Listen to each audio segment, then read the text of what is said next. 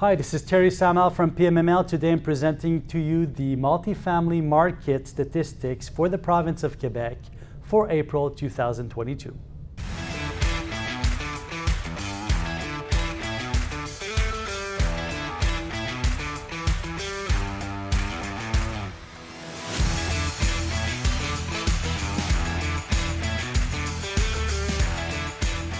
So we still have very good uh, transactional volume in the province of Quebec, even with the interest rate uh, hikes. Uh, so we're April 2022. In the greater area of Montreal, we've transacted uh, in total, the market has transacted around $322 million worth of volume. If you're comparing that to March, March we had exceptional volume in the greater area of Montreal. Uh, we had $490 million worth of transactions in that uh, pot, we had um, certain transactions of very, very high uh, price and volume. For example, we had transactions of a, a building that sold over $740,000 per door, which is exceptional. Uh, we also had a transaction that took place at over $340,000 per door, and that came in influenced our price for the month of March at 490 million. Uh, February 2022 in volume in the greater area of Montreal, we were at 280 million.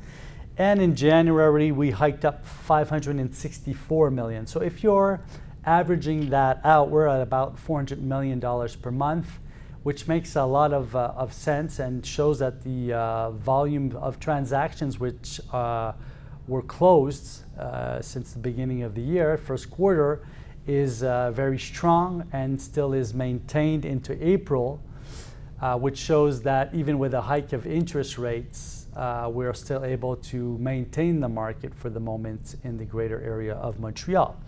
Uh, Montreal itself, uh, we're gravitating around 222 million for April.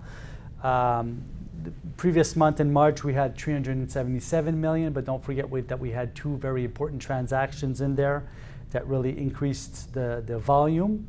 February was lower at 142 million, and uh, Montreal in January was at 194 million. So, still a nice standard. We're maintaining all the way through. Uh, Quebec City is at 46 million this month. Gatineau a increase of over 100% in volume at oh, 100 million, and I'll explain why because there's a major transaction that took place in Gatineau and that's definitely going to set the tone for the next few months in that area for newer build. City of Sherbrooke, 13 million, which is more or less the standard in Sherbrooke. Uh, Sherbrooke is like Gatineau, so uh, we're developing a lot of multifamily in those areas. In Sherbrooke and Gatineau, there's a lot of permits for construction that have been given out for multifamily. Uh, so those two areas are definitely to be looked at in the next few months. Um, I was considering that the transactional volume might be lower in those areas, but when you're looking at the land is being sold and basically we're converting those pieces of land uh, and building multifamily assets on them, well, in the next few months and the next few years, you're going to see the transactional volume increase when those new build uh, are going to be sold back on the market, say in four or five years, maybe even before, if there's um, contractors that are looking to sell the portfolios once they're built. So, interesting market. We're still maintaining the transactional volumes. Um, we're seeing that there's a little uh, decrease in the number of buyers on the market and the number of sellers on the market. Uh, but at the same time, uh, we're seeing that uh, a lot of people that we contacted in the previous years are now calling us back to sell their assets. So, very interesting market. And I'll, it will be interesting to see what's going to happen in May and June also.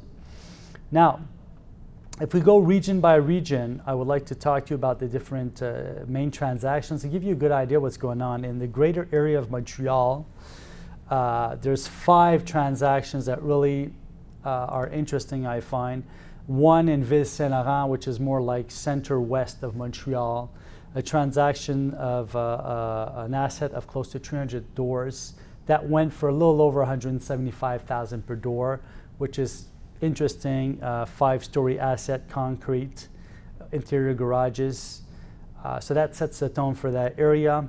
The western part of Montreal, if we're going into Pierrefonds, we had a transaction of uh, a little more than 160 doors that went for close to 160,000 per door. Uh, once again, we have transportation in that area. It's close to the REM station, uh, western part of Montreal. Not that many assets that were built in that area. A lot of condominium that are newly built. So the investors uh, like to buy in those areas also when there's transportation next by. So very interesting transaction. Downtown Montreal, Le Plateau, for those who know it, right on the La Fontaine Park, an asset concrete, several stories high, one of the highest assets in that area. Uh, um, went for close to $180,000 per door. Um, that asset very interesting. The owners had done some refurb of some units. Uh, definitely uh, capacity to do renovations in many units. A high potential of increase in rents. Units of small sizes uh, in square foot square footage, but definitely because of the location of the asset right in front of the La Fontaine Park with the view on downtown Montreal and on the park. Directly on the plateau, easy biking into Montreal, easy walking distance to Montreal downtown. Makes it that the potential in rents is very, very high on that asset. And that went in the month of April for close to $18 million, uh, more than 18 and a half actually. Downtown Montreal on Guy Street, an asset of close to 100 doors went for 255,000 uh, per door. Uh, once again, concrete asset, very well located. Um, downtown core uh, makes it logical for that transaction to go in that price range and that volume. And finally, an asset on the mountain itself, so a little further away from Montreal, but a prize, a triple A asset. Um, always large requests in that area when a building goes up for sale on the mountain itself. Uh, usually it goes for a high price, and this one went for more than 310,000 per door. So all that to say that the Montreal market is maintaining even with the hikes in interest rates, uh, which shows that uh, more, light, more than likely the buyers are looking at the capacity to increase the rents over time and to add, to add prize assets into their portfolios on the long run to be able to capitalize and uh, have assets which are, are based on location, transportation, proximity, and hikes of uh, potential hikes in the rents. So Montreal market is maintaining. If we're going to the uh, national capital, which is Quebec City, uh, most of the transactions uh, were in the 16 to 24 door range, uh, all ranging mostly between 70,000 to 105,000 per door. Uh, with one asset that went close to 175,000 per door, a newer asset. So once again, there we're, sh- we're showing that the Quebec market is maintaining in mostly all of its areas. Uh, the price range is being maintained. Uh, of course, the cap rates uh, of the, these assets um, are still very competitive still very low, so showing that there's a lot of uh, capacity to increase the rents and for optimization, probably on a five to 10 year basis. Now, this is what I'm telling all, of my buyers. You have to start looking at assets on the 10 year, with a 10 year exit plan instead of having a five year exit plan, which is way too short for the 2022 market. Uh, let's go to Gatineau, the Ottawa region, but on the French side. And I would like to talk to you about a major transaction that took place at close to $88,000 per door. Uh, sorry, $88 million in total, between 325,000 to 345,000 per door. And that sets the tone for the area because Gatineau, there's some assets that have been sold recently of multifamily new build property, but not that much. A lot of land was sold lately and gets known. That land is being developed, and then we're building a multifamily on that land and then reselling it. And that's what's happening right now. So these assets were built a few years ago in the uh, Agora uh, Lifestyle Center, which is basically a commercial district based on lifestyle with office space in the center of it. And around that, you have a park, you have some condominiums, but a lot of multifamily with indoor garages. Uh, uh, common barbecue areas on, on top of the building, balconies, um, close to, uh, to transportation to go right into Ottawa. So a very interesting asset, very looked for, a little bit like the 1030 uh, district in Brossard, for those who know it, with pu- public transportation nearby. So we repurchased this from the uh, builder, and the idea was to uh, be able to benefit from the increase of potential rents over time, having a new build asset really close to a lifestyle center and really close to services. So interesting asset. Another building close by went for about $225,000 per door, uh, which is close to a 25 plex. So they built a lot of these buildings uh, over time in that area, probably about 10 of those, and now they're being resold uh, at a very short distance from the, the downtown core that I just explained, the Agora, but still sold at a very interesting price of 225,000 per door. So definitely um, potential for selling at a higher price in that area.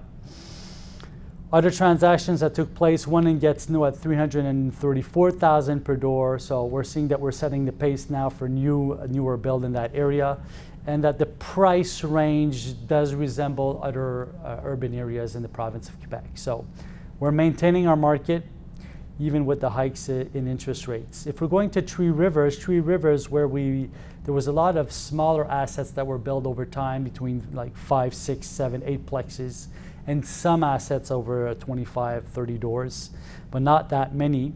And if I'm looking at my chart here, I'm seeing most of the assets sold between seven doors and 16 doors. Um, with very, very low prices. In Three Rivers, there's a lot of optimizers that are going there to, to try to buy buildings at a very low price, give the value add necessary with, by just doing the major aesthetics and putting back the, to the building to the minor, with the minimum uh, norms that, uh, that need to be and reselling those buildings at twice the price. So often you're going to see assets that are bought at 400,000 and resold for 800,000 uh, in the same area after a year. So a lot of optimizers leaving Montreal, leaving Quebec City, doing the one hour and 15, one hour and a half drive into Three Rivers, finding uh, local um, entrepreneurs to uh, put back the assets up to par, uh, negotiating with the tenants, increasing the rents, etc. So what we were seeing in Montreal before, which was much more easier for the smaller assets uh, in Quebec City, now we're seeing in Three Rivers. So a lot of convergence of the smaller investors going into the Three Rivers. So I would say in the next few years we should see the price increase uh, per door quite drastically in that in the Three Rivers. If we're going into Sherbrooke, uh, Sherbrooke we have some transactions uh, ranging between 90,000 and 110,000 per door for existing assets. Once again, in those areas, we have to follow the market for new builds, which you're going to see coming back into the market maybe in three to four years from now. Uh, these buildings are being built right now and they're going back onto the market. So very interesting to see that even with the hike of interest rates, even with the hike in, of uh, construction and renovation costs, that in April 2022, the Quebec uh, multifamily market is being maintained uh, price wise, even with the hike of interest rates. So, in, with these transactions computed now, we already have many transactions that were done with the corrected interest rates. So all of that is telling us that we, the reason why we're able to maintain our pricing is, uh, first of all, because of the, uh, the capacity to increase the rents in different areas. And also for the fact that we have, we're starting to have a reduced number of, of uh, a little bit less sellers on the market, a little bit less buyers uh, coming back into the market because a lot of people purchase at the beginning of the year, but still that level is being maintained across time. So uh, normally, if everything continues in the same direction and we're able to correct the way we, we optimize assets in Quebec, for example, by putting less uh, money per door invested into every refurb and not doing any major refurbs, but just doing aesthetics and offering the right uh, con- renovation versus service mix to the future tenants, we should be able to still maintain our prices uh, on the market. So would nice to be, it's going to be nice to see how the market is going to evolve in May and June 2022. If you have any questions, I remain available. Just contact me. Uh, if you're looking for assets for sale, for example, land, you could go on landdev.ai, which is our land dedicated site. Our GoPlex site is going to offer you buildings uh, ranging from uh, two doors to uh, 12 doors. If you're looking for buildings above that in number of doors, you could go on pmml.ca. So have a great uh, month of May, beginning of the hot season, and uh, let me know if I could do anything to help you. Have a great day.